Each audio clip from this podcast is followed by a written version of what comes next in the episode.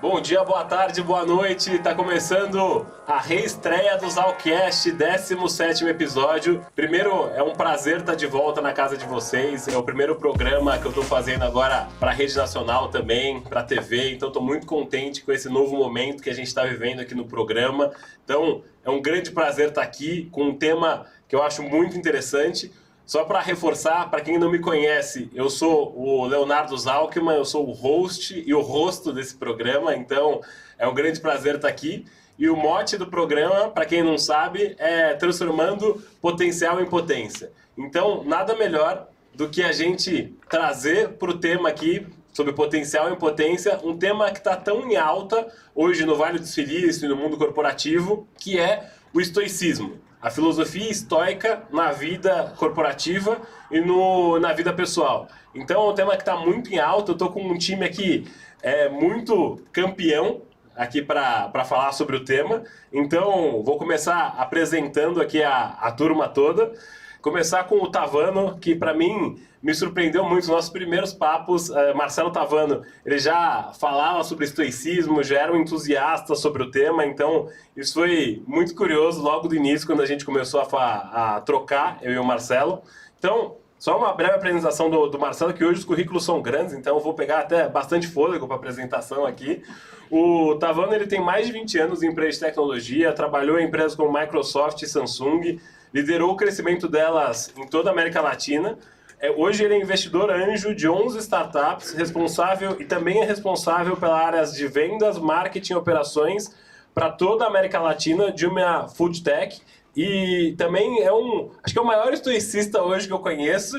Bom dia, boa tarde, boa noite a todos que estão acompanhando a gente no YouTube, na TV, bom onde for. Tem, tem, tem vários amigos aqui acompanhando a gente. Tema super quente e muitas coisas interessantes para falar aqui sobre isso. Obrigado pelo convite, é um prazer estar aqui com vocês. Poxa, que bacana, bacana demais. É, tava empolgado para a gente trazer esse tema. Logo quando eu falei do estoicismo, o Tavano falou: ah, esse é o tema, a gente vai falar sobre isso. Maravilha, então é, vamos falar sobre. Bora. E tamo, estamos também, o Bruno que ele é diretor para toda a América do Sul da Harman International, passou por empresas como Jim Pass, Apple, também Microsoft é investidor, investidor anjo de startups, tem MBA na UCLA e especializações em Colômbia, e hoje é um estoicista também na, no mundo corporativo. Bruno, prazerzão ter você aqui também pela primeira vez no programa, é, para a gente trocar ideias aí pelo bate-papo que a gente já está tendo nos bastidores. Então, bem-vindo ao Zalcast e bem-vindo ao programa. Léo, super obrigado. Primeiro, é, foi um prazer te conhecer, né? Primeira uhum. vez que a gente tá trocando uma ideia, né? É, uhum. Já tem, acho que os 45 minutos que a gente se conhece e o papo tá fluindo super bem, né? Exatamente. É um prazer também estar aqui do lado do Tavano. É, na verdade, um pequeno parênteses aqui de como eu conheci uhum. o Tavano. Há pouco mais de 20 anos atrás, trabalhava numa consultoria e essa consultoria acabava gerenciando alguns parceiros do Rio de Janeiro. Né? Uhum. E esses parceiros de negócio do Rio de Janeiro, eles de vez em quando tinham uma interação nacional. E esse cliente meu, ele virou para mim, isso há mais de 20 anos atrás, uhum. e comentou: Cara, eu queria contratar o Tavano para trabalhar para mim. Olha. Eu falei, puta, quem é esse tal de Tavano, né? Mas aí ele fazia uma observação, né? Eu só não tenho dinheiro para pagar ele. então já era um cara de alto calibre já há muito tempo. Há 20 já. anos atrás já era um cara caro. Pois então, é, assim, você imagina quanto não vai ser essa hora dele aqui exatamente. que ele tá fazendo nesse bate-papo. Vai te custar caro, cara. cara, e a gente, bom, primeiro, como é bom ter amigos, né? Obrigado. É. E segundo, é, é, parte do tema também, essa hora custa caro, o uso do tempo e tal. Acho que é um, é um tema bom pra gente abordar aqui. É, tô com medo daqui a pouco o boleto chegar em casa, viu, Bruno? Falou, ó, essa hora essa consultoria foi tanto, então, ó, depois, depois passa em casa. Mas para a gente começar o programa aqui, eu acho que começar a trazer para a pauta do programa, muito bem-vindos os dois. É, começar do começo. Cara, o que, que é o estoicismo? Tavano e Bruno também, se quiser complementar. E por que, que hoje ele está tão popular no, no Vale do Silício e no mundo corporativo, Mar? Ponto importante, Léo, que é aqui a gente não vai falar sobre a filosofia estoica em si. É verdade. A gente vai falar sobre alguns princípios do estoicismo que ajudam a gente no dia a dia, que são altamente práticos e úteis para o dia a dia. Ah, então, o, o, estoicismo é uma filosofia grega que surgiu há mais de dois mil anos. E o estoicismo hoje, hoje, no mundo que a gente vive, com os desafios que a gente vive, ele se tornou algo altamente prático para a gente. É basicamente um sistema, a forma como eu vejo, né? é um sistema operacional para a gente navegar ambientes de alto estresse, de alta pressão, ou seja, a nossa vida, né? o dia a dia da nossa uhum. vida. É, o, o, princípio básico é você ter capacidade sobre diferenciar tudo aquilo que você controla e tudo aquilo que você não controla, e obviamente se concentrar naquilo que você controla, uhum. né? que é mais fácil falar do que executar. Sim. E vamos falar bastante sobre isso, mas é, parte daí é uma estrutura, é um, é um modelo mental para você tomar melhores decisões no seu dia a dia e parte do nosso tema aqui, que é no mundo corporativo. Sim, sim, sim. É, é super interessante também reforçar os principais expoentes do estoicismo, né, Mar? Que é Marco Aurélio, Sêneca, Sêneca. Epíteto. Então, é o que você falou, acho que é super interessante a gente trazer trazer para o tema e conseguir fazer com que as pessoas possam aplicar isso na vida delas. Eu acho que a sua experiência vai conseguir fazer com que o pessoal que está assistindo aí entenda e possa já aplicar na carreira deles. Eu acho que hoje tem uma, uma questão que é, é bem é, corriqueira hoje, que a gente escuta muito desse conflito geracional. Que, a, que vocês que já estão no mercado aí há pouco tempo, vou falar, né? Para não parecer da idade, vou falar da idade aí. Por favor, por favor. Tá vocês estão no mercado já há algum tempo, sabem que hoje tem esse conflito geracional muito grande. Hoje o funcionário ele chega na empresa ali, garoto, ele fica seis meses, já quer ser promovido, já quer virar CEO também. É, eu brinco que na Fundação Estudar, às vezes o jovem chegava muito empoderado. Quando eu trabalhava lá, a gente falava, puxa, esse jovem tinha os cursos que a gente dava, que era o laboratório, o catálise, a gente falava, agora a gente precisa dar um antídoto que ele está muito empoderado, tem que desempoderar um pouco. Então, é, como que a gente consegue gerenciar essa expectativa do jovem hoje? Como que a pessoa consegue ser uma pessoa focada na, na teoria e na prática e vocês conseguem gerenciar a expectativa da pessoa? Como que você consegue ajudar com o estoicismo, Mar e Bruno? Como é que vocês acham isso? É, tem, tem alguns princípios que a gente tem que colocar numa situação como essa. Uhum. Né? Então, vamos, vamos começar no início. Falou de, de alguém que tá, tem expectativa, está com muita ansiedade e possivelmente vai ter frustração. Uhum. É, o, o, o, passo inicial tem duas coisas, duas grandes coisas para a gente fazer aqui. Primeiro é Cara, qualquer expectativa, quando você tem expectativa de algo que depende de alguma outra pessoa, que volta para o princípio do que está ou não no seu controle, e esta outra pessoa não está no seu controle, certamente vai gerar uma frustração. Então, começa a história do, dos princípios dos estoicos aqui, que é, se você se concentrar no que está no seu controle, é que é como que eu continuo meu autodesenvolvimento, como que eu gero impacto, como eu supero minhas metas, como que eu puta, sou o melhor profissional possível, versus quero uma promoção em seis meses, a sua chance de sucesso vai ser muito maior. É porque quando você coloca essa expectativa, alguém que tem que tomar essa decisão, você está basicamente colocando, terceirizando a sua felicidade, o seu bem-estar, está delegando isso para alguém que você não controla. Uhum. Então, as chances de infelicidade numa situação dessa são brutais. Então, a primeira coisa é, tá legal, é como que você elimina essa expectativa e cria um plano e trabalha com base nesse plano em todos os pedaços do, das possíveis que você pode controlar. E aí você vai... Parte do papel do gestor é garantir que as pessoas tenham essa visão. Uhum. E que consigam ter essa visão e não tirar o gás nas pessoas em fazer o que tem que ser feito, mas ter a visão sobre a expectativa existe normalmente para ser quebrada e gerar frustração. Então, é eliminar essa expectativa. E, e Bruno, eu sei, Bruno, sei que você trabalhou muito tempo também com o Tavano aí, enfim, queria também que você desse a sua visão sobre essa situação toda, que você também tem uma vasta carreira aí, enfim, não sei que como é que você tem gerenciado isso hoje no cargo que você ocupa lá na Harmony? No dia a dia, né? No dia a dia. Uhum. Mas deixa eu reforçar aqui claro, alguns pontos, né? Claro. É, primeiramente, assim, a gente, obviamente, nós não somos filósofos, uhum, né? Uhum. Mas somos entusiastas e estudamos esse assunto já tem um tempo.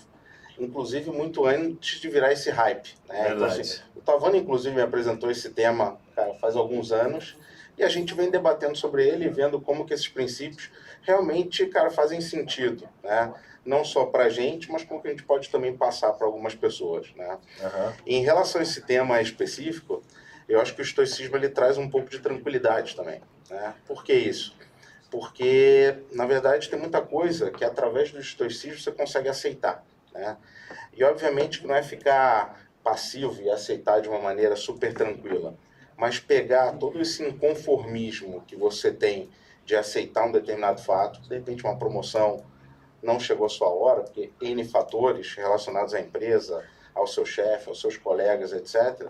Mas você pegar esse inconformismo e você transformar isso, porque realmente você consegue afetar. Sim. E a partir daí você consegue, gradativamente, com credibilidade, fazer suas entregas. Claro. Ao fazer isso, muito provavelmente você vai conseguir chegar onde é, você está buscando.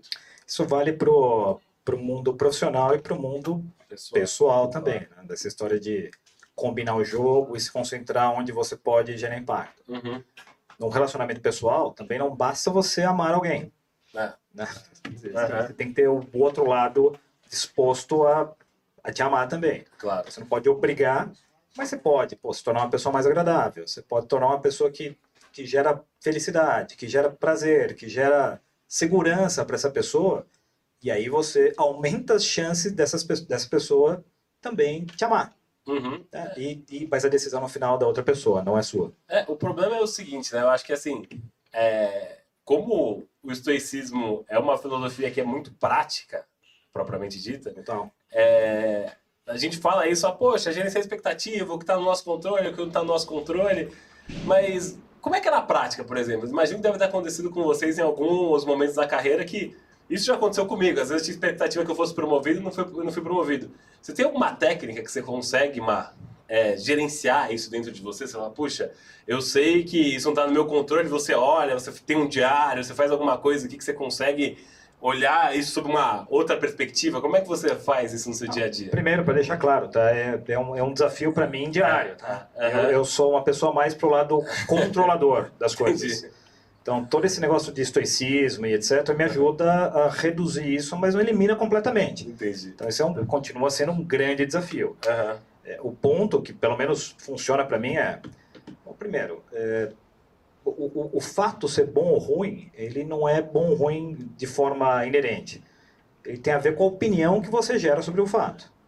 Então, assim, o, o ponto é, será que você consegue, entre o que acontece e a sua resposta criar um espaço onde você possa parar, olhar com um pouco mais de frieza, ser menos reativo e observar se tem algo bom para ser extraído dali versus só a sua expectativa. Uhum. Então, quando você cria esse espaço versus ficar reagindo, reagindo, reagindo, as chances de você transformar isso em algo positivo, como o Bruno falou, são muito maiores. Uhum. Então, esse é o primeiro exercício que vale a pena ser feito, que é, cara, não é só reagir, é parar e a sua visão vai determinar se aquilo é bom ou ruim, não o fato em si. Sim, sim. Até contando, poxa, eu tava na reestreia do podcast hoje. Então, sim, sim. eu tava um pouco nervoso. Poxa, eu vou trazer duas pessoas de peso aqui para entrevistar. Fazia tempo que eu não. Eu falei, será que eu sei ainda fazer podcast e tudo? E aí eu lembro de. Eu, eu li o Meditações do Marco Aurélio. E aí tem uma, uma dica lá que ele dá, que é muito interessante, que é você olhar algum tema sem você colocar o seu viés de pensamento. Então, é poxa, eu estou nervoso fazer o um podcast. Eu fiz, poxa, o nervoso é um viés meu de pensamento. Eu fiz, meu, se eu olhar sobre uma perspectiva, eu, e ele fala até isso em meditações, coloca como se fosse uma terceira pessoa. O Leonardo vai fazer o podcast é, hoje. Então, quando eu olhei sua perspectiva, eu fiquei muito mais calmo. Eu fiz, poxa, Cara, eu tô ficando nervoso, isso está sob meu controle. Eu consigo olhar para isso de uma outra maneira e aplicar isso no meu dia a dia e me acalmar. Excelente, sabe? excelente exemplo. Quer ver uma outra, uma outra técnica, uma outra forma? Uhum. Não é uma técnica, mas é uma, uma perspectiva de ver as coisas. Uhum. Sim, é, às vezes a gente dá muito valor é, para as coisas que acontecem com a gente. Uhum. É, e, e, são coisas que daqui a um mês, daqui a uma semana, não vão existir, a gente vai esquecer. Se você olha a nossa própria existência, se tudo der certo, se a gente tiver muita sorte, a gente vai ficar o quê na Terra 100 anos? É. numa Terra de, que tem de o maneira quê? útil menos ainda. É, menos. Né? 4 bilhões. A Terra tem o quê? E aí podemos, o Gabi pode ajudar a gente a pesquisar isso aí no real time. 4 bilhões, 4 bilhões e meio de anos. Você tem, você vai estar lá 100 anos se tudo der certo. Então, puta, realmente essas coisas que estão acontecendo hoje são realmente importantes para você perder o sono, para você puta, se martirizar desse, desse, dessa forma. Provavelmente não. Ou daqui a sei lá, 40, 50 anos, quando você olhar para trás para esse dia, você vai sentir alguma dor, algum incômodo sobre isso? Provavelmente não também. Então é melhor seguir o jogo e não se importar tanto com o que as outras pessoas estão olhando, estão pensando ou estão julgando de alguma forma. Uhum, uhum. Então é uma questão de perspectiva. Imagina um pouco o que aconteceu contigo agora. Você estava nervoso e tal. Ao mesmo tempo que você estava nervoso, é alguma coisa que você busca para sua vida. Exatamente. Exatamente. Você não ia estar tá fazendo isso aqui se você não gostasse. Né? Se você não buscasse isso. Tivesse prazer em fazer isso Exato, aqui. se não te trouxesse algum, algum tipo de felicidade, né? Então, de novo, ao mesmo tempo que te traz felicidade, cara, te causa um nervosismo. Qual viés que você vai é, optar? Ali, né? exatamente. Né? E aí tem um pouco a ver com o estoicismo, que é, cara, como é que você é, prepara e seta alguns momentos, né? Uhum. Por exemplo, felicidade de acordo com o estoicismo, é uma escolha de vida. Exatamente. E se a gente para para analisar friamente, também a gente vai falar de racionalidade, vamos falar de memento mori, que é um pouco dessa finitez de tempo, mas se você para para pensar, realmente, você faz escolhas na sua vida. Uhum. É muito mais, você pode escolher ou não ser feliz, estar satisfeito, ficar nervoso, gostar de ficar nervoso. A gente está aqui num programa ao vivo, que bem mal traz um certo risco. Sim. Ao mesmo certeza. tempo é gostoso esse friozinho na barriga, né? Uhum. Então assim, você escolhe esses momentos. Isso está alinhado também com uma atitude estoica, é um princípio. Né? Sim, sim. Vou te contar um, um, uma história que é, me perseguiu durante muito tempo. Uhum. E depois que a gente começou a estudar, isso começou a fazer um pouco mais sentido para mim. Cara, durante muito tempo, eu tomei vários feedbacks sobre cara, o meu estado de espírito ser muito brincalhão, de ser, de vez em quando, cara, fazer uma ou outra colocação é, um pouco mais jocosa, sempre de maneira respeitosa, uhum. mas às vezes em momentos tensos. Né? Claro. E, cara, alguns chefes ao longo da minha jornada, colegas, funcionários, falaram, cara, acho que de repente não pega bem. E eu refleti durante isso durante muito tempo. E eu escolhi não só é, continuar fazendo isso, tendo essa atitude feliz, que é a minha essência, uhum. mas porque é uma escolha. Eu não quero me deixar contaminar em alguns momentos tensos, dado que, de novo, cara, colocando as coisas em perspectiva, são coisas Nossa. super pequenas. Uhum. São coisas que você tem que passar na sua vida para você se desenvolver e chegar aonde você quer. Ou chegar aonde te faz feliz. Exatamente. É, acho que são casos muito é, reais, assim, né? Acho que todo mundo tem feedbacks que às vezes, quando dói um pouquinho, a gente sabe que tem a ver com a gente, né? Você Sim. fala, poxa, quando você toma aquele feedback lá, você, às vezes você se revolta, você dá aquela raivinha e depois você vai olhar e fala, puxa, acho que tem alguma coisa a ver comigo isso aqui. Faz sentido, né? É. E aí é uma escolha tua, né? Uhum. Obviamente, aceitar ou não, considerar, botar as ponderações, mas nesse ponto específico, entre, cara, escolher ser feliz brincalhão, um pouco mais descontraído, mesmo em momentos, tensos, eu decidi seguir por essa escolha. Uhum. No final das contas, não posso dizer se deu muito certo ou não, mas eu posso dizer que me fez mais feliz na jornada. Que no final é o que importa, né? No final importa. E um dos, uma das coisas que, que o estoicismo nos ajuda é nessa clareza sobre pô, integridade, né? sobre que, o alinhamento, que é o que você está falando, sobre o que a gente pensa, a gente faz e, e, quem a gente é de verdade, as ações que a gente toma, que no final, e trazendo isso para o mundo corporativo, é, não é tão comum, deveria ser muito mais comum, mas não é tão comum. É mais, é mais comum você encontrar no mundo corporativo uh, clones, pessoas que tentam emular o comportamento um do outro, que é aquela coisa meio padronizada, meio neutra, mas de fato ninguém gera impacto e ninguém faz o, o que tem que ser feito. Uhum. Na, na, empresa que eu trabalho hoje, a gente tem, tem uns princípios. E um dos princípios é be your best self. Uhum. Ou seja, seja quem você é de verdade. Sim. Que essa é a forma de essa é não só, né? exato, não só você contribuir de verdade com, com o negócio, com seus colegas, gerar o seu potencial maior, mas também de ser mais feliz trabalhando. No final das contas, cara, qual o ponto de você trabalhar em qualquer lugar que seja, se você de fato não está sendo feliz? Não existe. É, e você levantou uma questão que tem muito a ver com o estoicismo, porque o princípio do estoicismo tem muito a ver com virtude e com o cosmo ali. Eles acreditam que se você é, fizer a, aquela coisa, se você tiver, por exemplo, nesse programa como a gente está aqui agora, entregando a sua presença e 100% da sua, da sua energia, é, é isso que você está contribuindo para o cosmos, assim. Cara, isso é, é parte fundamental virtude. e é uma parte é, que, pelo menos para mim, mudou muito depois que enfim, comecei a, a, acompanhar e olhar mais sobre o estoicismo há, há um tempão atrás. Porque parte da, da, da conversa do estoicismo é Cara, esquece, esquece um pouco que existe um futuro e que existe um passado. E esses são os problemas do estoicismo. Exato. O que existe aqui, é o que está acontecendo aqui neste momento, agora. Uhum. Né? E aí um dos princípios famosos do estoicismo é o memento mori, que significa sim, simplesmente lembre-se que você vai morrer. Exatamente. É, não de uma forma macabra, mas de uma forma, pô, sabendo isso, como que você aproveita melhor a vida que você tem hoje? Como você aproveita melhor cada minuto que você tem hoje e usa de uma forma absolutamente intencional, versus só reagir ao que o mundo, que as pessoas querem de você. Mas como que pondera? Porque o dia de amanhã existe, né? Como é que você pondera Talvez. no estoicismo você viveu hoje e ao mesmo tempo também, cara, saber que vai ter o dia de amanhã? Porque é sempre aquela coisa, né? Aquela dúvida. Você fala, poxa, posso, ah, vou largar tudo, vou viver como se não houvesse amanhã, enfim. A pergunta é, se você fosse viver como se não houvesse amanhã, provavelmente você estaria aqui fazendo um podcast. É possível. Porque você deixa gosta de fazer isso. Exatamente. É, A gente também, a gente estaria aqui. Pô, tô aqui pô, com um super amigo, com você. O Rafa Porra, aqui, você meu filho. amigo você pô. não é amigo, É, porra. é, ficou, ficou claro, né? Ficou claro, né, cara? Agora o Ficou claro. ficou chato aqui, ó. Mas a gente vai se reconectar ao longo dessa conversa, a gente vai retomar a amizade ao longo dessa conversa.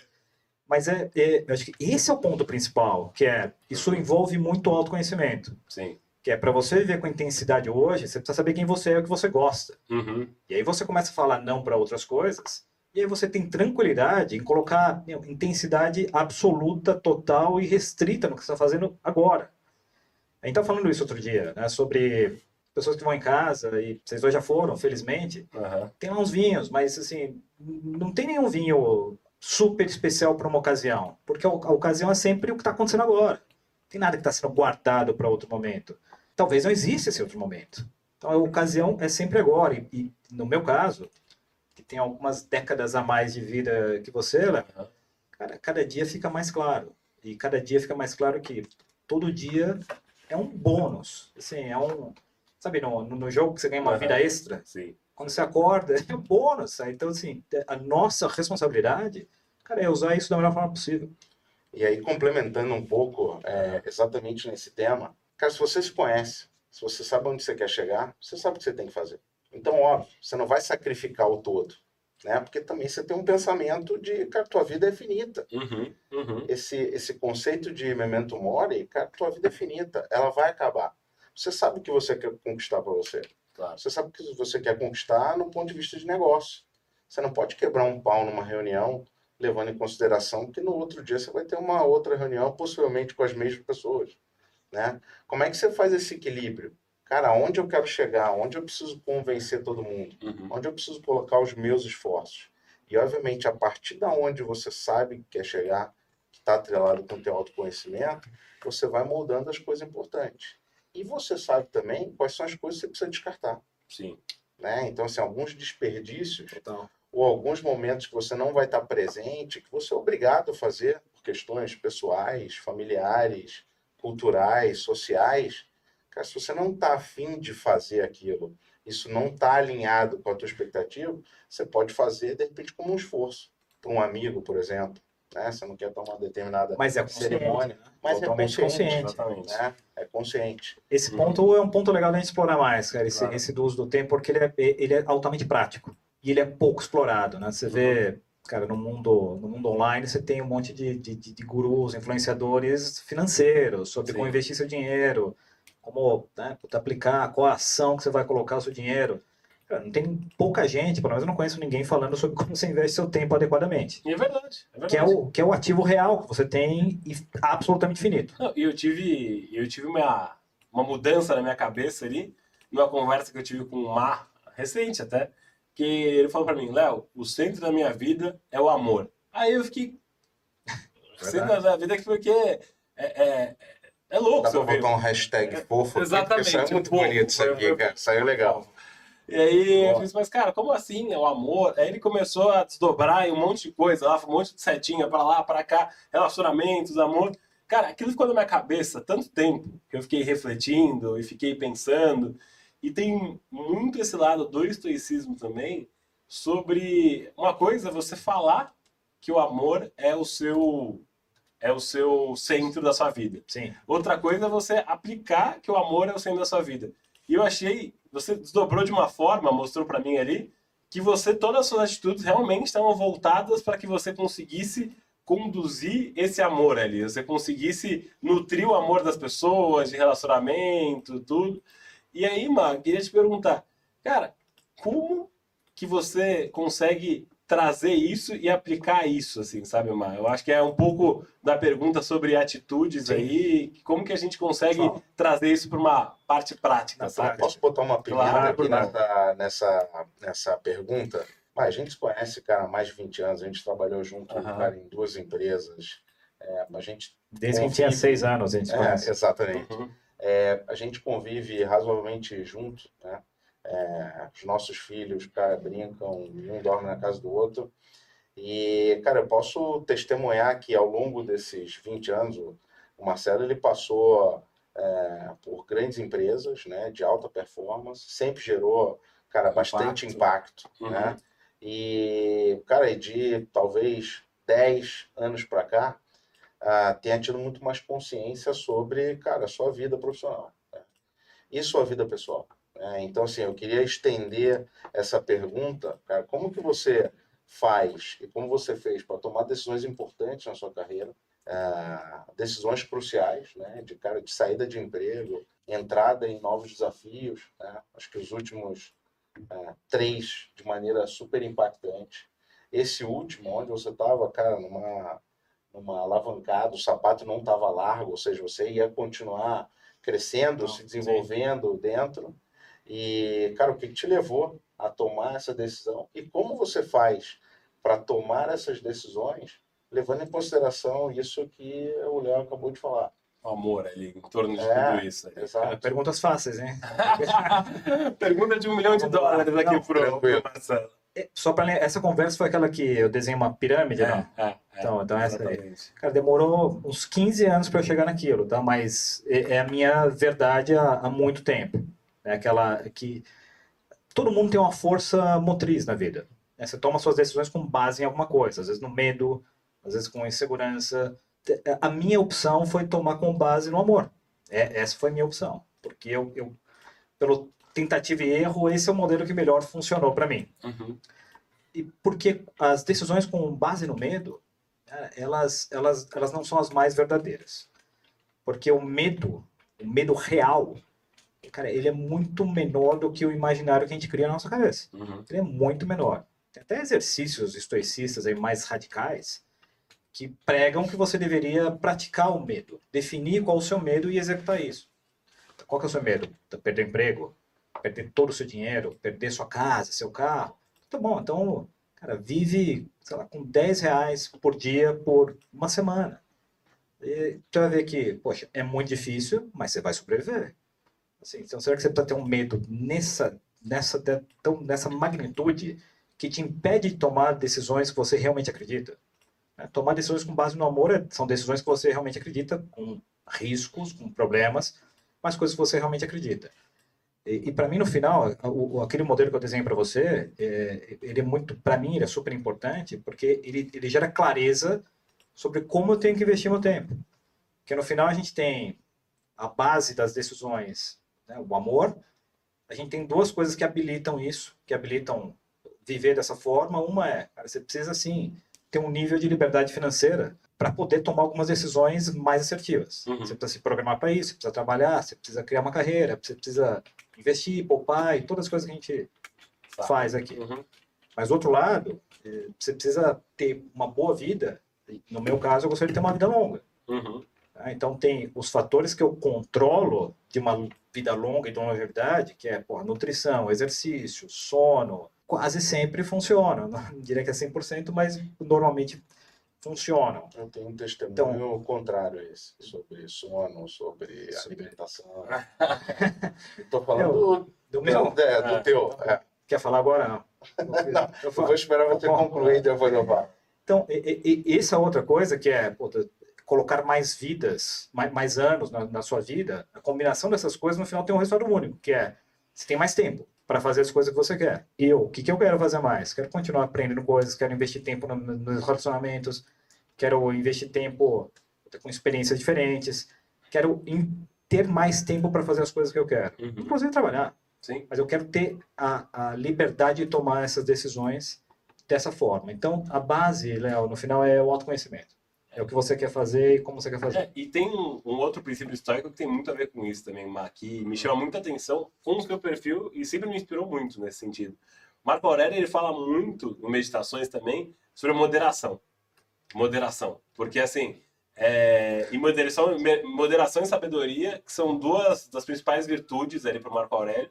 Moderação, para mim, me marcou muito na sua personalidade como um todo, porque você é uma pessoa que curte, que aproveita, que faz, mas assim, sete horas da manhã você vai estar lá trabalhando no escritório, normal, então você segura na bebida, você não bebe até você cair, você bebe a quantidade adequada ali, e que isso também é felicidade. Eu acho que vem muito com a maturidade, imagino, dentro da sua, da sua vida aí, porque a gente acredita que o fato da gente sair numa, num sábado, encher a cara e, puta, ficar alto e dar risada vai trazer felicidade. Ou o fato da gente, sei lá, comprar o carro do ano vai trazer felicidade. Mas isso é uma felicidade tênue. E o estoicismo fala muito sobre isso. Total.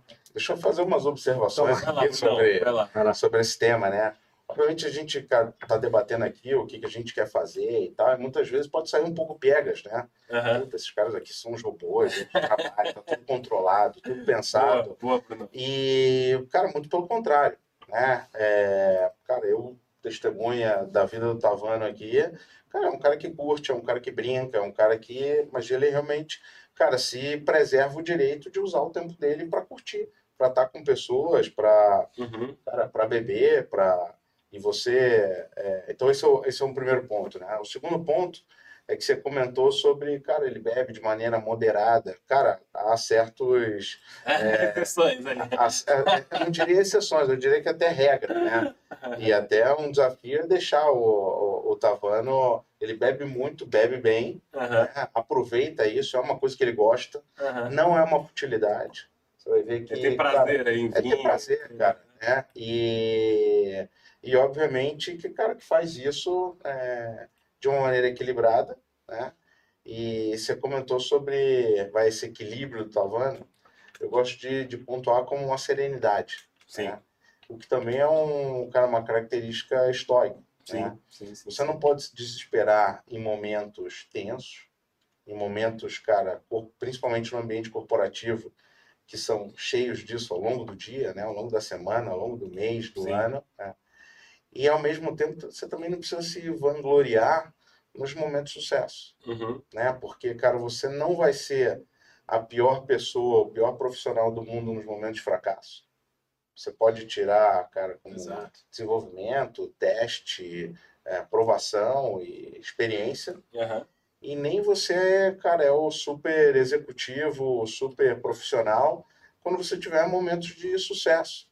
Porque também há fatores externos que, cara, te. É, é, que podem influenciar né? nesse, uhum. nesse outcome. Né? Então, são pontos aqui que fazem muito sentido do ponto de vista estoico também. É, e assim, esse, esse ponto é legal, porque no final, no mundo corporativo em especial, cara, tudo é circunstancial.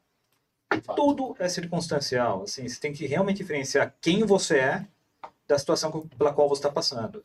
Assim, se você parar para pensar, cara, um, um, CEO de uma grande empresa e um, um trainee ou alguém num cargo inferior numa grande empresa, cara, são duas pessoas que provavelmente não tem uma diferença de inteligência tão grande entre elas. Sim, sim. Assim, é, é, por alguma circunstância, cada um está no seu lugar, talvez por soft skills, talvez por seja lá o que for.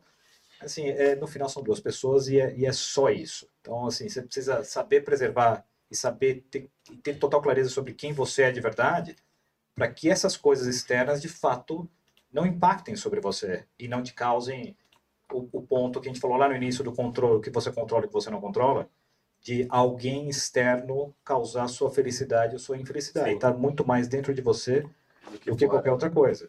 E aí eu vou, vou resgatar o seu ponto, tem, tem vários pontos para a gente comentar aqui.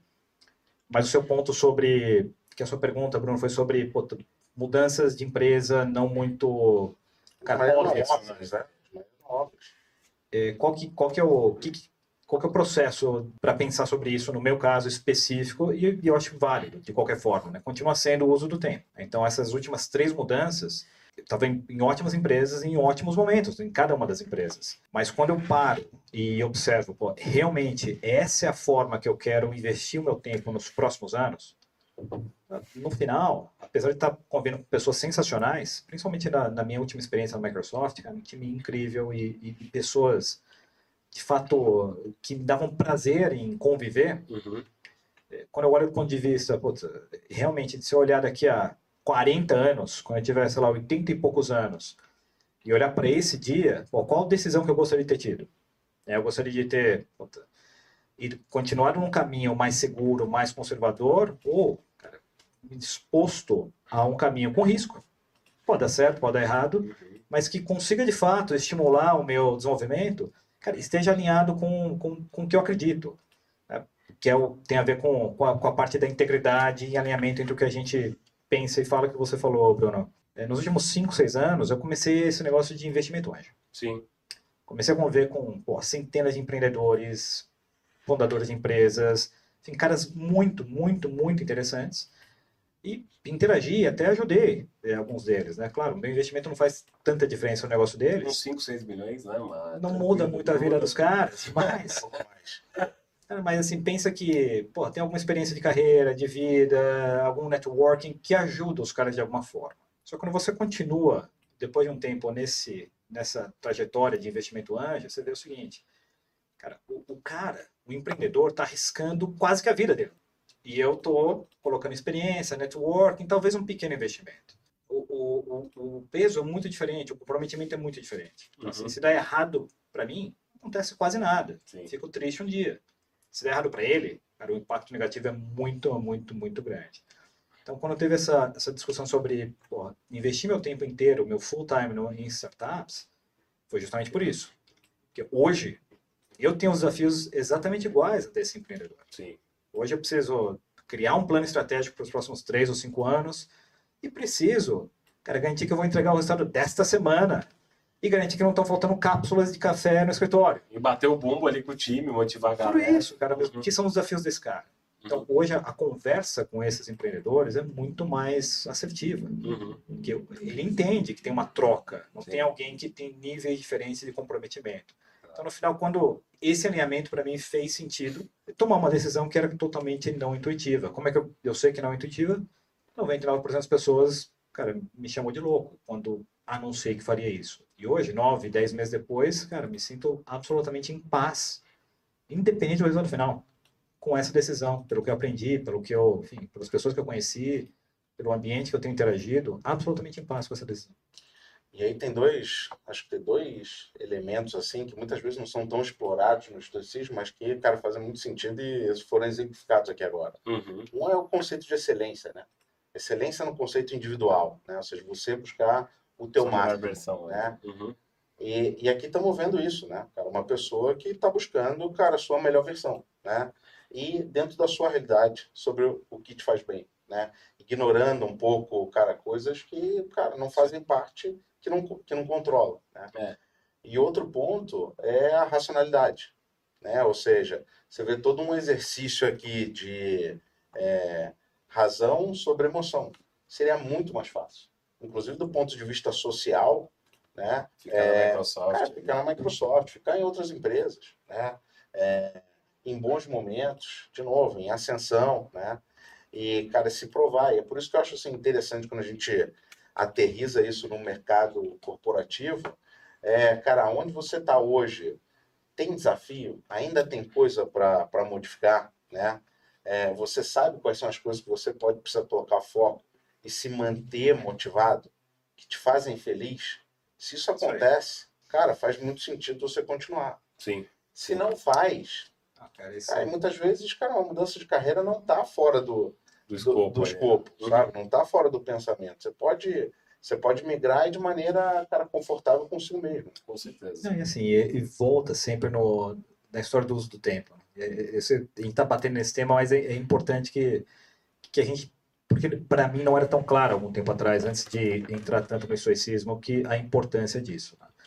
Pensa no Elon Musk, pensa no Bill Gates, no Jeff Bezos, bilionários, 200 bilhões de dólares. Esses caras, quando estiverem no final da vida, tenho certeza que dariam boa parte do dinheiro deles, se não tudo, para voltarem 20 ou 40 anos e, e terem mais tempo para terem mais experiências. Uhum, então, certeza. a gente hoje tem essa oportunidade aqui. É, depende um pouco mais da gente do que mais da gente do que qualquer outra pessoa para fazer um bom uso desse tempo, enquanto a gente tem. Tem uma frase da estoica conhecida também que me marcou bastante, que é, é tem a ver com o memento mori. Cara, é, você pode deixar a vida agora. Faça com que isso defina o, que você pensa, o que você fala e o que você faz. Principalmente o que você faz. Não só seu discurso, mas as ações. Uhum, Assim, de novo, tá? volta nesse ponto. Pode não existir o amanhã. exatamente. Sabendo disso, o que você tem que fazer hoje para ser feliz e ser tá bem com, Realizado. com o seu círculo? E, Mar, tem um ponto sobre a moderação que eu queria levantar antes da gente trocar, trocar a pauta aqui. Tá. Porque, ao mesmo tempo que eu acho você moderado, a gente fala sempre muito sobre intensidade. Você se considera muito intenso, assim. Eu me identifico muito com isso, que às vezes eu pego algum trimestre que nem eu tô fazendo agora, eu tô indo sete vezes por semana na academia, e eu falo, caraca, acho que eu tô passando um pouco do limite, eu tô gripado indo pra academia. E eu tenho dificuldade de falar, cara, eu, eu ligo 8 ou 80, ou tô de um jeito, ou tô completamente de outro, e, eu tenho muita dificuldade de ser uma pessoa moderada, no geral. Então, por isso até que eu tenho muito medo e receio de usar droga. Eu sou super careta com droga por causa disso, porque, cara, eu sei que se eu usar qualquer tipo de aditivo, pode ser que eu, eu goste tanto que vai dar até problema. É, puxa, eu vejo às vezes a gente usar Veivança, esse tipo de coisa, daí eu falo, cara, eu não uso isso de jeito nenhum, que eu sei que deve ser tão bom que tem gente que usa isso ad eterno. Cara, como é que você faz para ser moderado e intenso ao mesmo tempo? Porque isso é muito difícil, né? É um balanço quase é, maluco, assim, É né? muito, é só perguntas fáceis aqui. É muito bom. Mas eu vou te falar, Léo, você tem 26 anos. 27. 27 anos, é um cara muito experiente com os 27 anos. Aham. Eu vou te falar, é, eu não tinha nenhuma dessas respostas quando eu tinha 26 anos. Quando eu tinha 26 anos, o que eu fazia era trabalhar é, num nível absurdo, absurdo, né, que o, conceito, o meu conceito na época era, pô, eu preciso, cara ambicioso, jovem, quanto mais trabalho, maior impacto, maior sucesso. Uhum. Eu quase morri para entender que não era verdade isso, Uhum. literalmente quase morri para entender que isso não, não, não funcionava. É, E a partir daí comecei a entender um pouco mais. Cara, e comecei a entender que tem outros caminhos a não ser trabalhar até morrer, ou a não ser ser intenso de uma forma extrema. Entendi. É, A história da moderação, ela vem é, de algumas coisas práticas. Então tem que se ferrar, meu. Tem que se. Tem que. Uma certa Se jogar. da vida tem que se ferrar, sim. É, você tem que se ferrar é, Não de uma- de uma da forma- palavra. Não, mas de uma forma positiva, porque cara, a vida vai colocar desafios difíceis na- na- na- No caminho. no caminho de todos nós. Essa, essa é uma das certezas que a gente tem. Em, em vários níveis, de várias formas, com intensidades diversas. Mas a gente vai ter obstáculos difíceis. A gente pode usar o momento que a gente tem hoje para preparação desses momentos Uhum. desse, quando a gente enfrentar essa, esses momentos reais de dificuldade. O estoicismo tem muito desse, cara, desse, desse sofrimento, dessa dor planejada, que é você ter rituais, ter uma rotina no seu dia a dia que causa um desconforto Sim. artificial, mas que você começa, sabe? Você tem um dia, tem dois dias, tem cara, uma semana, um mês, um ano, dez anos. Você começa a, a entender um pouco essa dor e quando o mundo te dá um soco na cara, você não é nocauteado. Você fala, legal, entendi, já consigo operar com essa situação difícil. Então é um pouco da prática, é de, de exercer esse negócio na prática que você consegue parar e diferenciar e não ficar reativo e não se desesperar quando as coisas não planejadas acontecem. Então, isso aí acho que é muito interessante para quem tá, quem tá assistindo aí. Então, é mesmo se colocar em situações que você vai vai ser desafiado ali, mano. Que é um pouco do que você fez também na movimentação de carreira aí. Cara, é- essa adrenalina ela é fundamental pra gente, é, pra para para nossa sanidade, pelo menos pra minha sanidade. Mas você precisa de pequenas coisas, até fisicamente. Você imagina que a frustração, cara, faz parte da vida, Uhum. né? Eu costumo até brincar, né? Que a vida, cara, é um monte de momento difícil com alguns picos de felicidade, né? E obviamente que isso faz e constrói e forja o teu caráter, Sim. né? Quem você é. E aí, é, até aproveitando esse tema sobre, cara, frustração e tal, eu acho que a gente tem um, um desafio muito grande, né? Hoje, olhando sociedade, jovens, crianças e tal, que é como você estimula essa frustração nas Verdade. pessoas. Então, como um jovem que está assistindo a gente, que tem mais ou menos 25, 35 anos, ele entende que essa frustração, essa dor de hoje, vai transformar ele numa pessoa melhor. É e começa Isso é até antes, né? importante. Né? Vem cá, vem cá. Rafinha, vem, vem aqui participar vem cá, do programa, aqui começa, especial. Começa nessa idade. Vamos ah, dar um exemplo prático o Rafinha aí, ó. Vem cá. Se apresenta aqui, meu filho. Como você chama? Rafael. tá bom. A gente estava falando muito sobre isso. Quero só exemplificar, que é, cara, uma, uma criança como essa, é, basicamente não tem, não tem nenhum problema na vida nesse momento. Exatamente. Tem pouquíssima frustração na vida. Esse não é a forma correta de, de alguém se preparar para os desafios que vai, que vai enfrentar.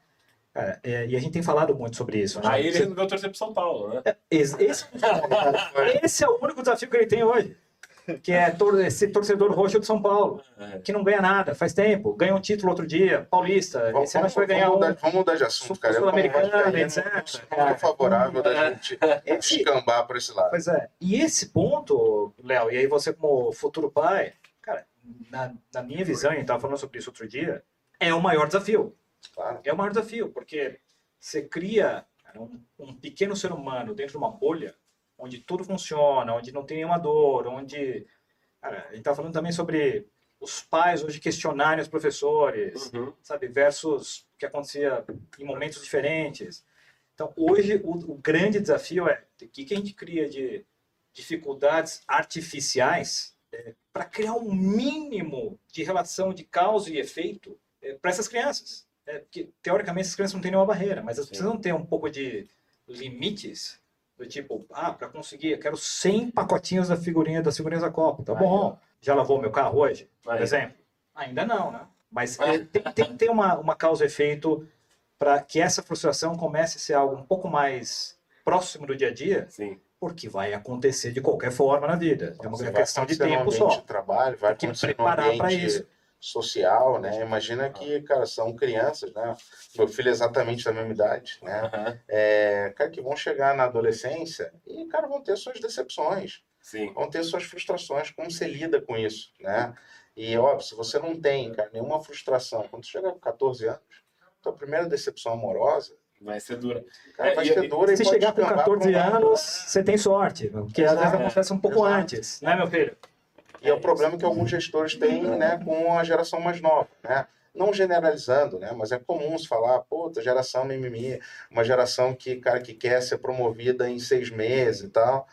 Cara, porque justamente, cara, não viver essa frustração da vida. Então, chega lá, tudo é fácil. Eu falo, cara, tudo foi fácil para mim. Eu não fui treinado para uma dificuldade, né? E óbvio, ninguém aqui é carrasco, ninguém aqui, claro. pelo contrário. Mas chegar nesse ponto sem preparação, também é muito difícil. Educar a pessoa nessa fase é, é muito mais doloroso. Eu tive uma escola estoica em casa muito forte, assim, porque eu, eu, eu quando for, eu estava na faculdade, né? E aí, eu falei, pai, meu pai falou, desde o início, não, você vem trabalhar comigo. Eu falei, pai, eu não vou trabalhar com você. Não, então eu não vou te dar dinheiro. Falei, então tá bom, pai, não vai dar dinheiro, eu, eu me viro com meus 800 reais por mês aí que eu vou ganhar do estágio. Mas, porra, não tinha pensado para, pô, tinha tudo um pouco melhor tal. Aí comecei a fazer contas, pô, não vai dar para ir de carro, vou ter que ir de, de metrô. Então, assim, pegava a linha vermelha todo dia e, e, e pra linha amarela fiquei, cara, fazendo esse trajeto de metrô todo dia enlatado, indo enlatado dentro do, do, do ônibus do, do metrô. E, cara, dinheirinho contadinho ali. Eu falava, pai, eu quero sair no final de semana. Ele, ué, cara, pô, se vira, cara. Se vira, claro. se, se, se, vira. Ó, tem um, um amigo meu que ele tem, ele tem umas camisetas que ele traz aí. Se quiser, vende as camisetas. Aí que eu comecei a fazer. Eu, eu andava com uma mala na faculdade e começava a fazer, vendia camiseta e vendia sapato na faculdade, cara. Então, cara, eu fiz permuta no, no estacionamento várias vezes. Eu fiz permuta no estacionamento várias vezes com camisa. Eu fiz, ó, essa camisa aqui custou 200 reais, cara, vamos fazer permuta. Eu chamava o dono do estacionamento fazer permuta. E eu entrava no centro acadêmico da faculdade para vender sapato e vender roupa. Então, assim, eu cheguei a fazer, porra, por mês, dois, três pau, era mais do que o dobro do meu salário. Aí meu pai falou, pô, tô gostando, hein, filho, tá, tá tendo uma atitude boa. E eu puto com meu pai, falei, porra, pai, não acredito que tá fazendo isso. Não, hoje você dá valor pra ele. Hoje você dá valor, valor ele. Provavelmente você não estaria aqui no podcast se não fosse isso. Você estaria produzindo alguma coisa e tentando gerar impacto para as pessoas se não fosse isso. E tem muito mais valor ao dinheiro naquela altura, assim. Eu lembro que eu falava, meu, Eu lembrava que eu trabalhava o dia inteiro para ganhar, trabalhava no estágio lá para ganhar 800 reais, e puta, ia pra faculdade, vendia roupa, e depois, puta, fazia essas permutas, ia de metrô e tal.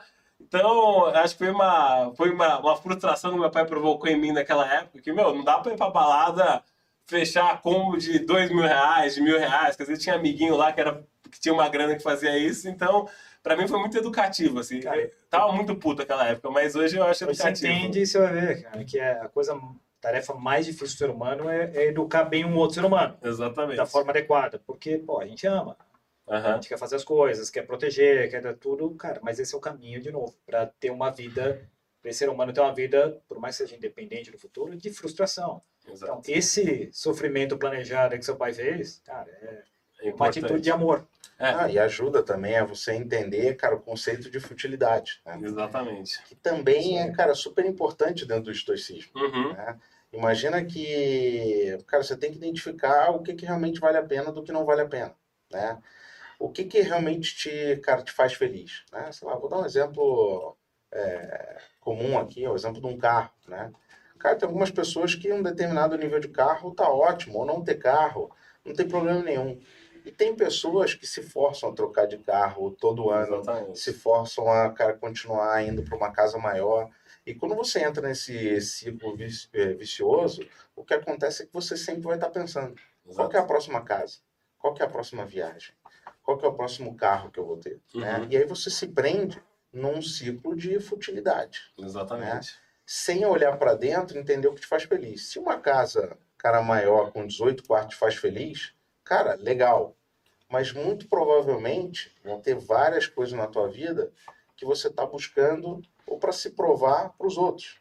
E a opinião dos outros, inclusive no estoicismo, ela não importa muito. Exatamente. É o cara, é o seu olhar para dentro. É, né? O Epiteto era um escravo, né? Exato. O Epiteto era um escravo, vivia em condições ali péssimas, ele não sabia escrever e tudo o que todo o conhecimento foi passado foi pelo aluno dele, que era o Ariano, né? o Ariano. Então, é, ele sofreu vê, muito. Você vê que o estoicismo vai, vai do Epiteto, que é o escravo, até o Marco Aurélio, o imperador romano. É. Ele, ele é prático e, e útil para qualquer tipo de escalão que você tá, cara, total. Só para finalizar esse ponto que o Bruno fez sobre futilidade, bens materiais, etc., cara, que é um grande risco, que é a gente cair nessa corrida de bem material, vai, vai te fazer feliz por dois, três meses, você vai, pô, que legal, adorei o carro, mas vai criar um baseline novo que você vai querer superar, vai querer superar. Exatamente. E você continua nesse loop até chegar um dia que você vai estar tá, com 85 anos, vai olhar cara, mas no final, para que tudo isso? Né? Uhum. Onde que eu coloquei meu tempo? Puta, em, em, conquistar essas coisas, mas não nutrir meus relacionamentos, não tive as experiências que eu quis necessariamente, então não estou não, não em paz comigo mesmo sobre como eu usei o tempo. É uma das, da, da, das dos modelos mentais que funciona muito, de novo, da minha experiência, pode ser que não funcione para outras pessoas, né? mas é essa visão de como você minimiza o arrependimento futuro. Porque quando chegar lá, o arrependimento vai acontecer e você não pode tomar muitas ações sobre isso. Então, nesse momento, de novo, né? o que, que você,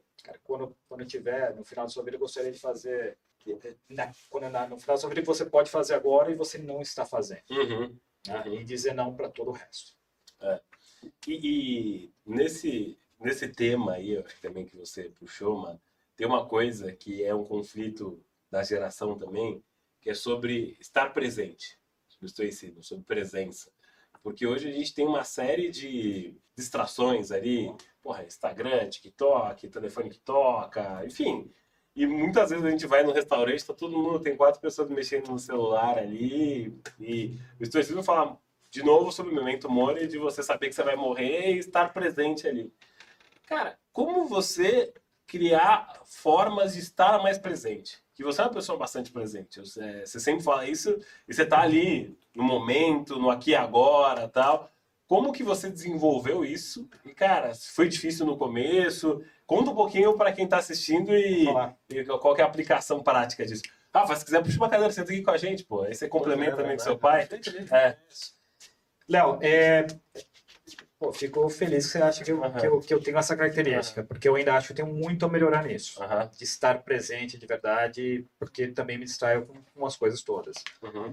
mas para mim é, é, tem, tem, tem duas, duas vertentes esse negócio. Primeiro, volto a dizer aquela, aquela frase, tipo, se você tem a sensação de que nada é garantido, uhum. puta, amanhã não é garantido, daqui a um minuto não é garantido, realmente você tem que tentar aproveitar o máximo possível aquele minuto que você ganhou que, e você está investindo.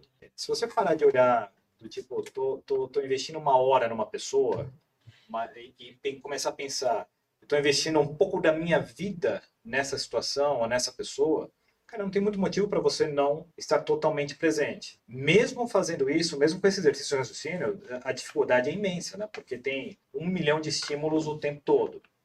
Eu acho que um ponto interessante é ter essa consciência. Né?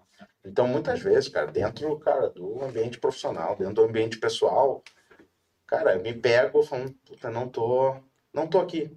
Né? Porque, de novo, você tem uma série de estímulos, cara. Você quer também viver a vida, você quer consumir. Então, cara, esse conceito de três telas, três telas em duas, três pessoas, né? O que você não está prestando atenção em nada. Uhum. Né? E, cara, eu desenvolvi uma, uma técnica que eu percebi que para mim funciona muito bem. Boa. Toda vez que eu recebo pessoas na minha casa, é, eu consigo me desconectar totalmente do celular. Então, eu costumo fazer isso, cara, final de semana. Cara, eu gosto de receber pessoas, gosto de receber amigos. É um momento onde eu falo assim, cara, não tem interesse nenhum em saber o que está acontecendo no mundo. É, eu tenho uma liberdade de não ficar neurótico em relação a, cara, ao meu negócio. Né? Eu consigo dar atenção à minha família, meus amigos e estar tá 100% presente. Olha. Então, assim, são, são técnicas é, que você tem vai. Tem que executar, né? Já, vou puxar um gancho aqui, que tem uma pergunta que o pessoal tá me xingando, então eu não tô fazendo perguntas do chat. Rafa, vem aqui, você vai me ajudar com as perguntas aqui. Você vai lá. aqui comigo. Vem aqui, Rafa. Você vai fazer essa pergunta aqui, ó, da Marjorie, Marjorie Rasmatai. Não sei se é conhecida aí de vocês. Pergunta, essa pergunta é essa aqui. Como. Vai lá, Rafa, fazer pro seu pai aqui. Como eles fazem. Como eles fazem para se autoconhecer? Então a pergunta é: como que eles fazem para se autoconhecer? Vamos lá. Essa aqui é a pergunta para o Mar. Você sabe que isso é uma pergunta de uma psicóloga, né? Exatamente. Só para deixar, só para deixar, só para deixar claro. Né? bronca aqui dela, falou: Porra, Leonardo, faz minha pergunta aí, não aguento mais esperar. Então, Marjorie, terapia, com certeza terapia. Ah, é assim que a gente investe no autoconhecimento. Mas, claro, tem, no meu caso, pelo menos, é, a terapia, sim, foi um, foi um ponto fundamental para isso para o autoconhecimento e é um processo longo. Quando, no meu caso, outra coisa que ajudou muito foi a prática da meditação. Cara, que é difícil, demora anos para você começar a pegar o jeito, e até hoje eu acho que não peguei, mas uhum. continuo tentando e, e ajuda bastante. E no meu caso particular, que ajudou muito foi ter um diário, uma prática de escrever todo dia. Durante de manhã, um pouco de manhã, um pouco à noite. Escrever, tipo manuscrito e, que é uma escrita quase criptografada, porque depois ninguém também entende, então ele fica, fica um caderno jogado lá, ninguém entende o que está escrito lá. Mas você faz meio que um download de, de expectativas, de frustrações, de medos, de tudo que você tem ali. E aí, no final do dia, ou no dia seguinte, quando você observa aquilo e compara com como foi o seu dia, você começa a entender um pouco o que, você pensou, o que, é realidade, o que, não é, o que, é viagem da sua cabeça, e você vai trazendo isso para a realidade. Então, olhar sobre perspectiva é muito importante, né? Você não fala bastante, a gente até falou um pouquinho, um pouquinho antes.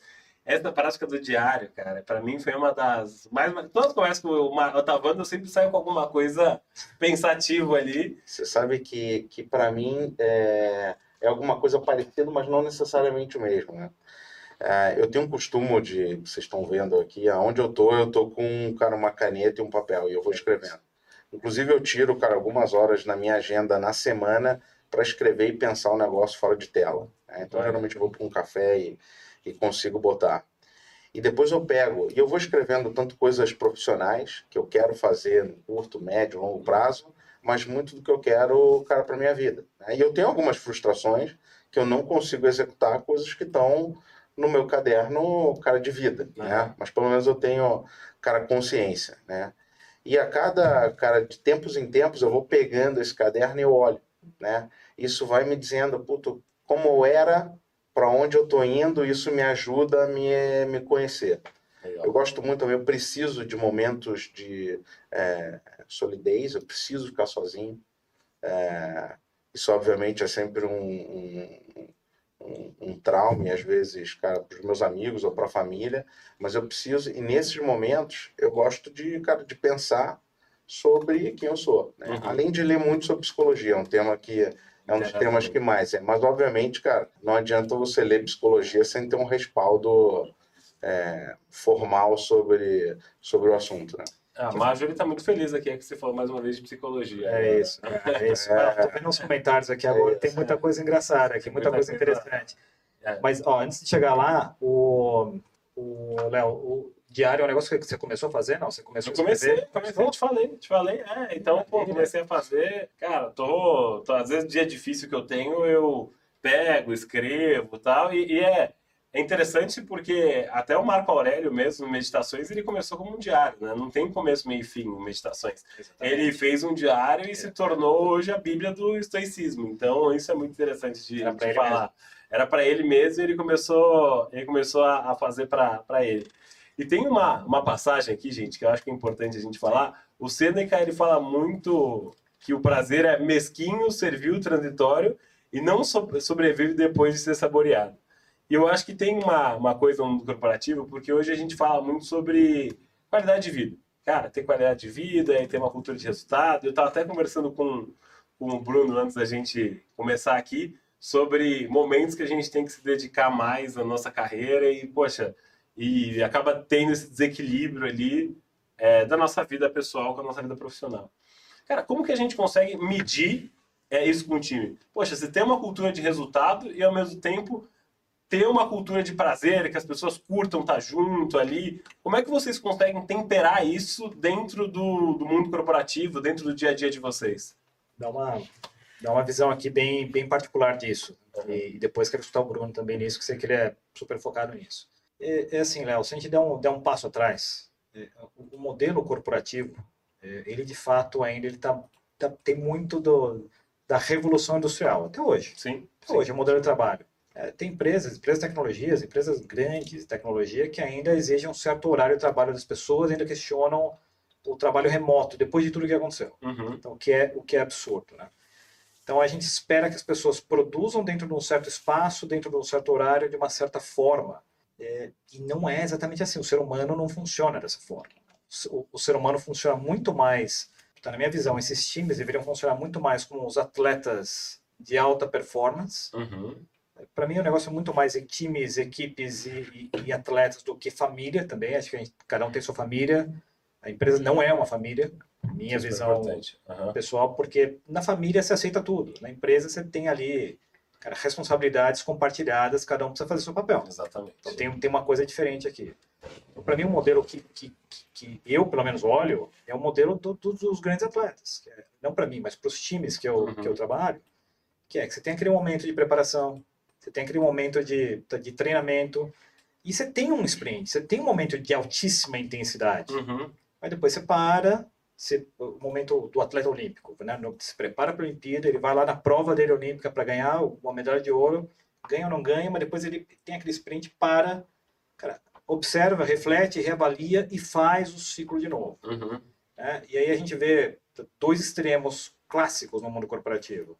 É, primeiro, o modelo, que é aquele trabalho sob pressão, que o, o cara fica sob, no, no, pico o tempo todo de performance, e a gente sabe que aqui o cara vai quebrar, é porque ninguém aguenta, Sim, é o burnout, questões uhum. tá ligadas à saúde mental, Sim. É que a Marjorie que está aí pode comentar também, que ela entende bastante desse assunto. É.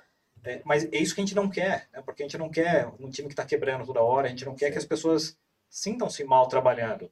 Ou outro modelo, que é um modelo soft demais que as pessoas não geram impacto. Então, um modelo que tem esses dois componentes, pelo que eu acompanhei, enfim, nas experiências em times, teve bastante sucesso, é onde você planeja esse ciclo. Entendi. Onde você planeja os, os momentos que você vai ter, vai se preparar, os momentos de pico, os momentos de altíssima intensidade, onde você precisa do resultado, e os momentos de relaxar, de respirar, celebrar, de fazer qualquer outra atividade que vai recarregar essa pessoa para esse ciclo de novo com mais conhecimento. Porque a pessoa vai, vai refletir, vai entender o que fez bem, o que fez mal e começar de novo. Então, quando você tem essa variação, você consegue ter alta performance e longevidade das pessoas. As pessoas uhum. não morrem, não ficam pelo meio caminho, porque elas conseguem atingir algum equilíbrio com isso. em resumo. Mas fala aí, Bruno. Não, e complementando, é, um ponto que é super interessante é que você não consegue separar a vida pessoal da vida profissional. É, ouso dizer que você não consegue ter um, cara, uma, um profissional que esteja super feliz no ponto de vista pessoal e frustrado no ponto de vista é, profissional e que ela, cara, se, se sinta satisfeita. Né? Você não consegue ter essa desconexão. Então você tem que ter uma preocupação sobre as pessoas, né? Delas serem também felizes no ambiente profissional, né? E se possível, se você puder ajudar ainda, entender, compreender, flexibilizar, para que elas também tenham uma felicidade no ponto de vista pessoal. Essa pessoa que ela está é, sendo suportada do ponto de vista pessoal, ela necessariamente ela vai se comprometer mais e ela vai performar mais porque ela está bem na base pessoal Sim. dela. Da mesma forma, se você der condição para ela, para ela performar bem no ambiente de trabalho, ela vai estar tá muito mais, eu diria que preparada para surfar também uma onda positiva no ambiente pessoal. Sim. Então essa não separação, entender isso, e de novo, entender que são momentos, né? Entender que pessoas também são diferentes. Não adianta você aplicar a mesma regra para todo mundo. Uhum. Tem gente que gosta de trabalhar, cara, naquele quadradinho. Funciona bem para essa pessoa. Tem gente que gosta de, de trabalhar sob pressão. Tem outras pessoas que você consegue tirar o máximo dela se você deixá-la solta, se você der autonomia, né? E esse balanço, né, ao longo dos anos que eu aprendi, é que ele muda também. Verdade. Né? Não necessariamente você rotula uma pessoa e ela flui assim o resto da vida dela. Não, isso vai mudando, até porque cara, as necessidades pessoais e ambições profissionais e desafios do ambiente, eles vão mudando. Então você sempre tem que estar tendo essa leitura sobre as pessoas. E a partir daí, né, você já tem uma orientação. Pô, cara, vamos tentar trabalhar, mas vamos tentar fazer esse trabalho de uma forma que é, ninguém seja atropelado mentalmente, psicologicamente. Claro. Esse, claro. esse guide partindo da liderança é fundamental. E a partir daí, não fazer essa separação entre vida pessoal e profissional. Como que a gente está? A gente está terminando já, Léo? Estamos na última fase aqui já da, do, do programa. Estamos aqui chegando ao final, Mar. Por quê? Você já não, quer falar os comentários, as não, perguntas? Não, e... quero, quero ver. Tem, tem alguns comentários aqui. Por exemplo, só para a gente não deixar o pessoal aqui no, no vácuo. No vácuo. Uhum. É, tem um comentário interessante que, que é polêmico, mas vale explicar do, do Alisson. O Alisson pode se manifestar se estiver online aqui ainda, falando sobre a história do, do sofrimento planejado e ele cita o exemplo, cara, que ficou meio, meio desacreditado, que é que é o do, do banho gelado, como sofrimento planejado, que ficou um negócio meio chacota e tal, né? Cara, mas eu, eu, eu sou obrigado a concordar com essa prática, né? por, por experiência própria. É, cara, assim, de alguma forma, você se coloca numa situação de desconforto, pega o dia de hoje, de ontem. Frio ali pra caramba. Cara, não é fácil. Até hoje não é fácil. Nem para quem faz isso, sei lá, 15 anos. Até hoje é difícil essa pequena coisa que você faz, de alguma forma, gera alguma situação que vai te, te posicionar para coisas melhores naquele dia. Uhum. Cara, eu, eu juro que eu imaginava que depois de um mês, cara, ele ia ficar legal. Depois de uns 10 anos, ainda não continua. É o desconforto. Ainda é. Então, o ponto do Alisson aqui, Alisson, sim, é, vulgo Bob, isso, é o Bob. Boa, Bob. História obrigado, interna, história obrigado. Interna. Bob, ó, siga o Bob, cara. Bob é influenciador, dos bons também. Faz vários comentários super pertinentes. Super, ótimo, super. Ótimo.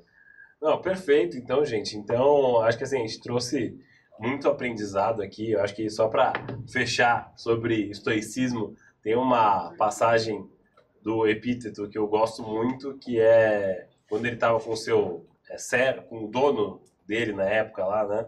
Ele, o dono dele começou a forçar a perna dele. Ele falou, cara, vai quebrar, vai quebrar minha perna. E aí ele fala, aí ele continua forçando, o dono dele continua forçando a perna do epíteto e quebrou. Aí o epíteto não reagiu com dor, ele falou, eu falei que ia quebrar. E aí o, o dono dele ficou tão assustado com o autocontrole dele que ele, o, o, dono do epíteto teve uma crise. Ele ficou, teve uma crise que da reação que o epíteto teve com essa situação toda. Então eu acho que tem muito dessa do estoicismo dessa conversa que a gente teve, porque a gente falou bastante de autocontrole, de gestão, de controle de tempo, de como investir o tempo. Então, eu acho que foi muito rico. Eu espero que o pessoal em casa tenha gostado também de do que eles, é, do que eles ouviram e consigam aplicar o que, que a gente trouxe nesse bate-papo aqui. Mas, como sempre, eu gosto de abrir esse último momento aqui para vocês deixarem essas considerações finais e depois eu faço alguns agradecimentos aqui para os próximos, próximos momentos. Boa, Bob aqui. Se alguém tiver uma última pergunta, ainda tá, tá em tempo. Mas eu queria abrir para o Bruno aqui, agradecer a presença aí no pro programa. Cara, eu sei que a agenda não deve ser nada fácil e queria que você deixasse as últimas considerações aí para quem quiser é, enfim, se quer encontrar, se quiser, enfim, bater mais um papo com você, como é que faz, últimas conversas sobre estoicismo, enfim. É, fica à vontade nesse, nesse último momento do, do Zalcast, Bruno. Cara, primeiro, super obrigado, né? E acho que o principal ponto aqui é que, cara, não é uma regra, né? É, cara, são alguns princípios aqui que, no meu caso, fazem muito sentido, né? E, obviamente, no caso do Tavano, também fazem muito sentido, né? Não necessariamente é uma regra que vai servir para todo mundo, né? E, e, mais que isso, cara, as regras elas são feitas também para serem adaptadas, uhum. né? Cada um encara do jeito que quiser. É, agora, é, acho que o princípio maior é, cara, é a busca da tua felicidade, né? O que, que te faz feliz? Isso é uma coisa que para mim, cara, é inerente, é importante, é crucial na minha vida, né?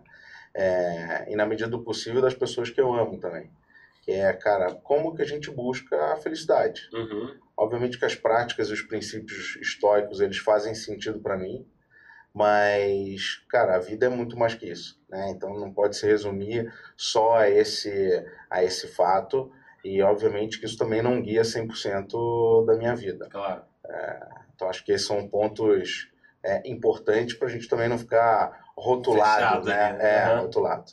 Não, legal, legal. Pô, Brunão, Sempre a casa é sua aí, sempre que puder e quiser, cara, vai ser um prazer receber você Voltaremos aqui novo. a trocar ideia, cara. Antes da gente entrar aqui, acho que a gente abordou Já se deu uns bem, três ou quatro temas ali que... pra gente falar. Pra gente falar. É. Seja aqui, seja, cara, tomando um bom vinho. Exatamente, exatamente. E, pô, Tavano, cara, agradecer demais a sua presença. Pô, tenho admiração tremenda por você. Eu falo que todos os papos mesmo, eu saio com, com alguma coisa pensando e é real. É, cara, queria te agradecer mais uma vez pela presença, pelo seu tempo e queria que você deixasse aí os seus contatos e também é, suas últimas considerações aí para a gente fechar o Zalcast. Legal, Léo. Bom, assim, a, a admiração é mútua, uhum, é mútua, tenha certeza disso. É, o fato de você estar tá fazendo o que você está fazendo aqui é um super exemplo. E eu sei como começou, né? Você fez um curso uhum. E uma das ações era o que, que, você pode fazer de fato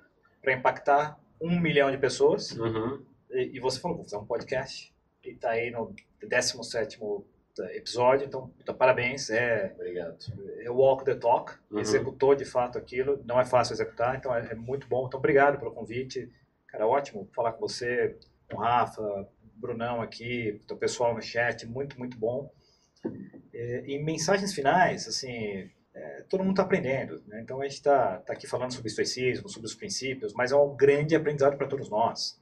Né? E aqui a gente está longe de ter, ter se dono da verdade em absolutamente nada. É, mas, é, de fato, a gente mostrou aqui algumas das coisas que nos ajudaram ao longo desse tempo, né? ao longo desse caminho.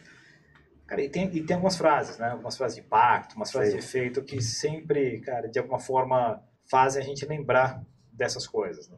Eu citei uma anteriormente, tem uma outra que, que no início dessa jornada, para mim, me marcou muito e, e ajudou a dar um pouco mais essa urgência do tempo, que foi a frase de um dos três, não me lembro qual dos três falou, mas com certeza foi um dos uhum. três, é algo do tipo, é, é, todo homem, mulher, toda pessoa tem duas vidas. A segunda vida começa no dia que essa pessoa descobre que só tem uma.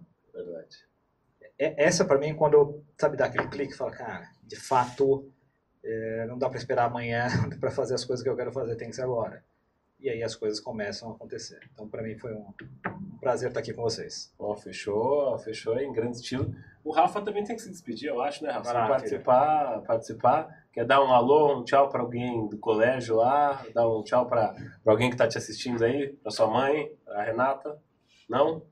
Para Duda? Tá Desculpa, o cara, o cara Mas... Mas ganhou pontos, é. ganhou pontos. Isso daí vai te valer pontos. Dá uma moral pro Rafa, hein, Duda?